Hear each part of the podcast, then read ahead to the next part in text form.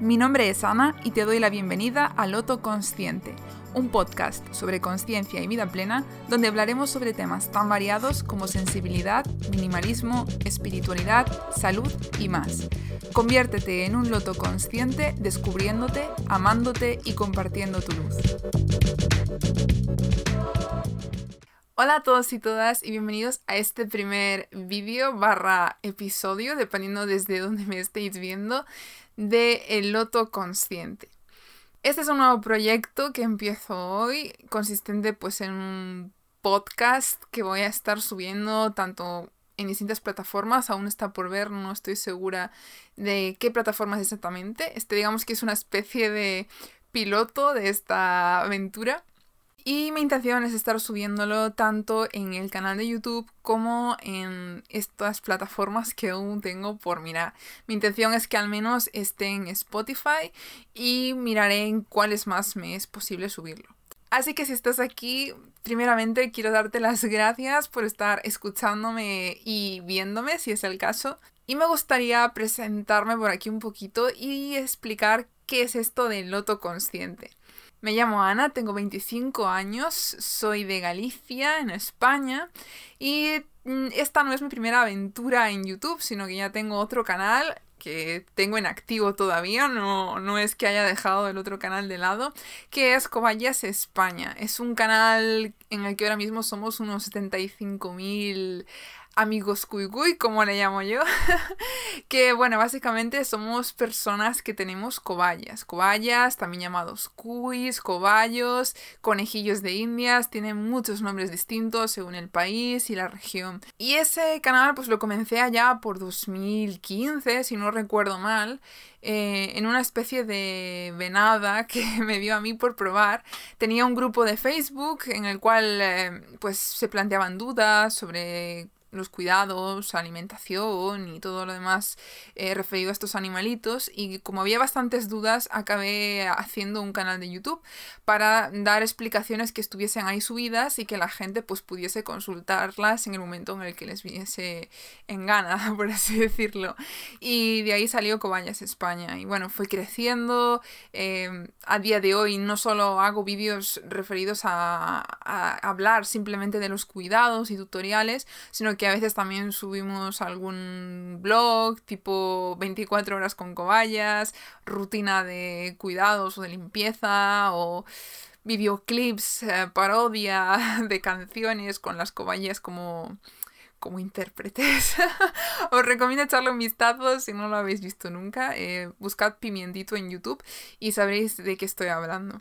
Desde hace ya un tiempo, digamos cosa de un año más o menos, o más incluso, pues eh, nació en mí eh, un deseo de hacer algo más, ¿no? Hacer un proyecto más allá de simplemente hablar de cobayas, que es algo que me encanta y que disfruto haciendo, pero me gustaría hacer otro tipo de contenido, hablando de distintos temas, un poco más abierto, ¿no? Y más libre, sin tener que verme restringida por la temática del canal, como es en ese caso hablar sobre cobayas.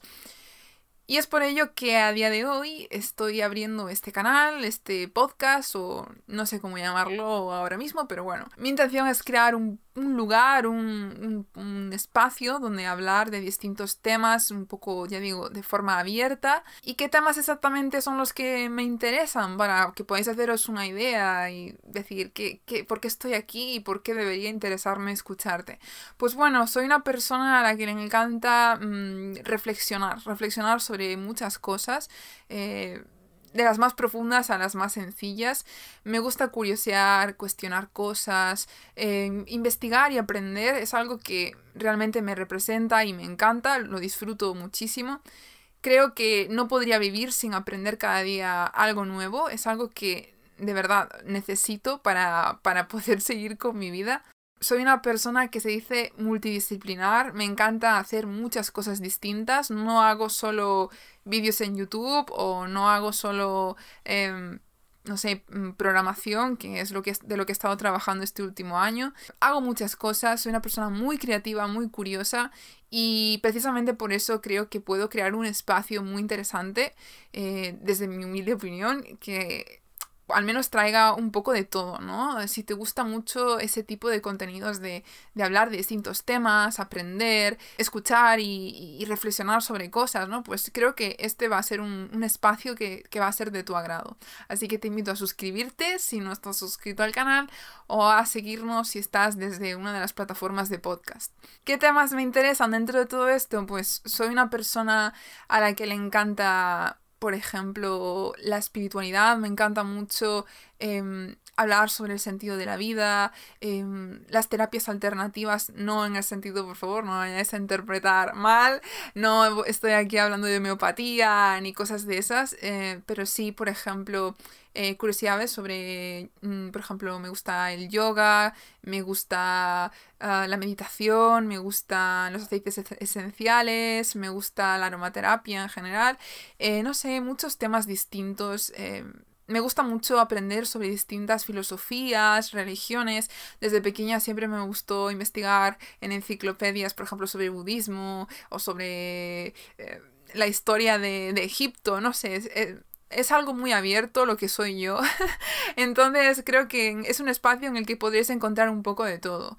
Eh, si sois una persona de mente muy abierta, yo os digo, aquí vais a estar muy a gusto porque eh, si algo me representa es precisamente eso, el ser muy abierta y muy espontánea y no comerme mucho la cabeza cuando algo me interesa, porque vivimos en una, en una sociedad que realmente nos insta a limitarnos, a quedarnos en, en una sola línea ¿no? a lo largo de nuestra vida. Eh, definirnos con una etiqueta, mm, sea ser programador, ser em, ingeniero de lo que sea, de montes, o filólogo, o historiador. Es como que esas etiquetas a veces hay personas como yo a las que nos pesan mucho y nos crea una ansiedad bastante grande el limitarnos a una sola etiqueta.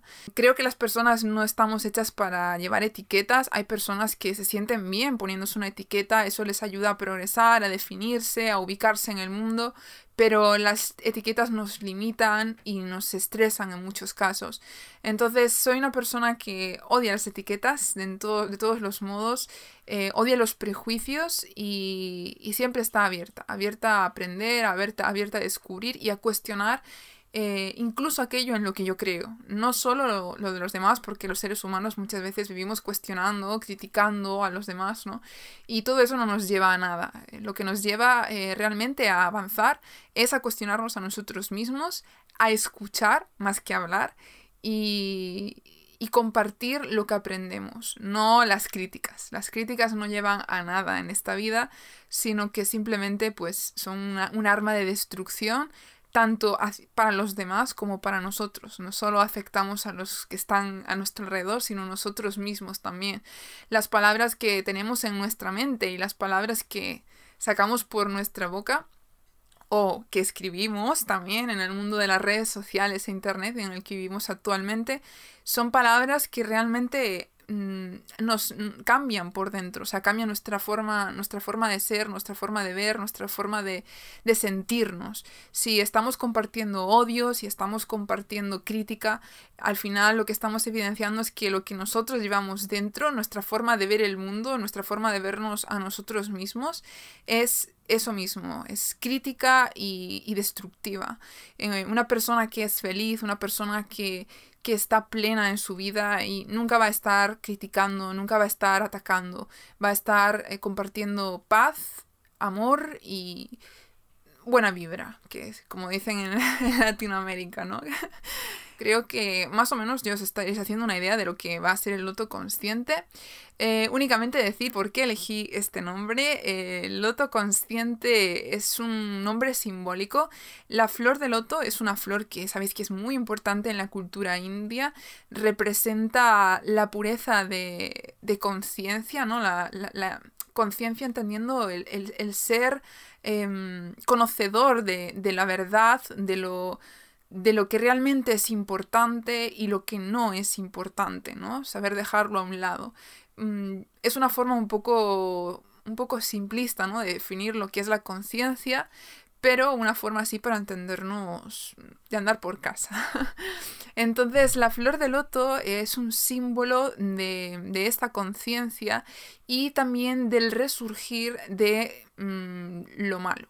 Eh, la flor de loto es una flor que nace eh, de entre el barro y, y, por eso se usa para representar la resiliencia, que es un concepto súper interesante que hace referencia a la capacidad de las personas para sobreponerse a todo lo negativo, a todo lo malo. Precisamente por eso, porque nace del barro. Yo soy una persona que me considero resiliente, no solo porque me considere, sino porque, bueno, yo eh, he estado yendo un tiempo a terapia psicológica que os recomiendo de verdad a todos ir en algún momento de vuestra vida porque es súper enriquecedor. Y, en un momento dado pues mi psicóloga me dijo que soy una persona muy resiliente. Y es una palabra que se me quedó súper grabada y, y el símbolo del loto, que fue ella la que me explicó lo que significaba la flor de loto, pues es algo que para mí es muy simbólico y muy representativo, tanto de lo que yo soy como de lo que creo que todas las personas debemos ser. Personas resilientes, capaces de enfrentarnos a la adversidad, sobreponernos y crecer cada día un poco más. Porque de todo, de todo en esta vida, incluso de lo malo, podemos sacar algo súper positivo. Yo creo que todo pasa por algo, tanto lo bueno como lo malo. Cuando estamos en lo malo a veces es difícil creerlo, es como que estamos en, ese momento de frustración, de dolor, cuando perdemos un ser querido, cuando no sé, cuando nos pasa cualquier cosa, un accidente, mm, un despido de un trabajo, no nos aceptan en la universidad o en el centro donde queríamos estudiar, todo eso nos lleva a replantearnos cosas en nuestra vida, eh, hacia dónde queremos ir, em, qué queremos hacer, qué es lo realmente importante. Eh, son puntos realmente como diría Ter, no sé si se dice a, Ter en YouTube, pero bueno, es una youtuber que yo sigo, un plot twist, ¿no? Un giro de, de argumento, un giro de guion, eh, que realmente te hace tomar decisiones en tu vida, reencaminar tu vida hacia la dirección que realmente quieres, a lo, a lo realmente importante, ¿no? Nos acerca a ese ese plano de conciencia conciencia plena eh, que nos hace depurar un poco lo que no es edificante, lo que no es constructivo y quedarnos con lo que realmente eh, brilla por sí mismo, por, por la importancia y eh, esa esencia de, de, peso ¿no? que tiene en, en, la existencia. Muchas veces vivimos ah, anclados a ese mundo, ya digo, de etiquetas, de lo material, que cada día nos intenta vender algo, ¿no? La idea de mm, ten más títulos o ten más éxito con los hombres o con las mujeres, eh, sé más atractivo, más atractiva.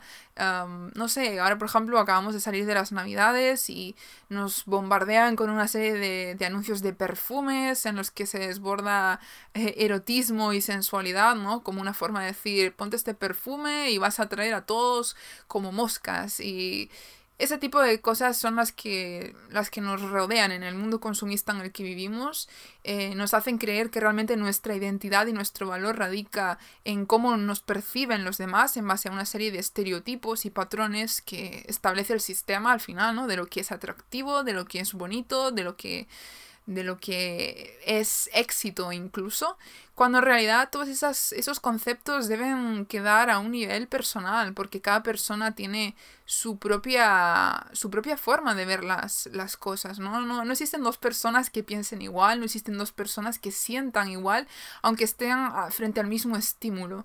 Y nos anula mucho esta especie de, de obsesión con, con, normalizar y unificarnos, ¿no? Crear una masa homogénea de población que piense, se vista y actúe igual. Y dentro de ese mare magnum nos encontramos personas como yo, que nos consideramos personas eh, altamente sensibles, en mi caso, eh, soy una persona altamente sensible, y este tipo de vivir en un mundo así, de frenetismo, de, de ansiedad por aparentar, por eh, dar una imagen de lo que no se es, ah, nos, crea una, un agobio, una ansiedad terrible. Y, es como que al final eh, acabamos mm, llegando a puntos como el que llegué yo en un momento de mi vida, de empezar a cuestionar todo, de empezar a depurar qué es lo realmente importante y qué no que es un poco, nos lleva a la, esencia del minimalismo, ¿no? Eh, ¿qué, es lo que nos hace felices? ¿Qué es lo que nos hacen creer que es eh, felicidad? Ah, ¿Existe realmente la felicidad? Y bueno, y una serie de preguntas un poco, pues, ah, desde epistemológicas hasta existencialistas, ¿no? Y bueno, eh, creo que ahora sí que sí, ya, ya he hablado bastante por este, por este primer episodio. Espero que os haya gustado. Si es así, yo os digo, suscribíos, uníos a, este, a esta comunidad de lotos conscientes, que es como yo he decidido bautizarla desde este primer momento, porque sí creo que todos somos lotos conscientes potenciales. Tenemos esa potencialidad de convertirnos en personas resilientes, personas despiertas, ¿no? Despiertas en el sentido de con la conciencia plena, ¿no? Lo que ahora denominan mindfulness. Os doy las gracias por escuchar esta primera divagación y espero que os haya gustado. Si es así, pues uníos y comentad, espero vuestros comentarios. Eh, siempre pues me gusta escuchar lo que las personas les gustaría, eh, sobre lo que les gustaría hablar, sus opiniones, siempre desde el respeto, siempre con una mirada edificante, constructiva, nunca destructiva, por lo que ya os dije antes. Y nada, nos vemos en el próximo episodio. Ciao!